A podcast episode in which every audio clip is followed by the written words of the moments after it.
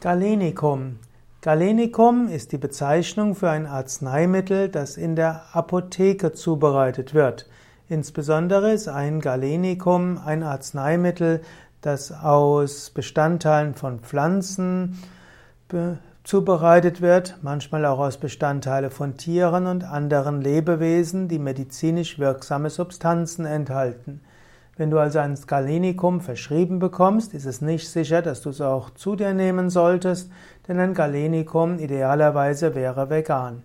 Wenn du also einen naturheilkundlichen Arzt hast, der gerne ja, frische Arzneimittel in der Apotheke zubereiten lässt, dann stelle sicher, dass es vegane Mittel sind, insbesondere wenn es eben eine vegane Alternative gibt. In der Arzneimittelkunde wird die Darreichungsform eines Medikaments als galenische Form bezeichnet.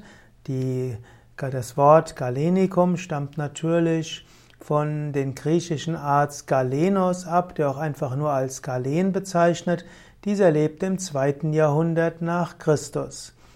Und in der modernen Arzneimittelproduktion wird die Zusammensetzung und Herstellung von Arzneimitteln auch als Galenik bezeichnet. Ein medizinischer Wirkstoff ist noch kein Arzneimittel. Der Wirkstoff muss in eine bestimmte Arzneiform, in die Darreichungsform gebracht werden.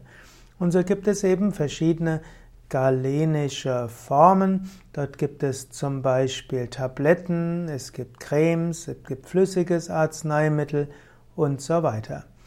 Und ein Galenikum selbst ist eben ein Arzneimittel, das in der Apotheke selbst zubereitet wird, idealerweise aus Bestandteilen von Pflanzen.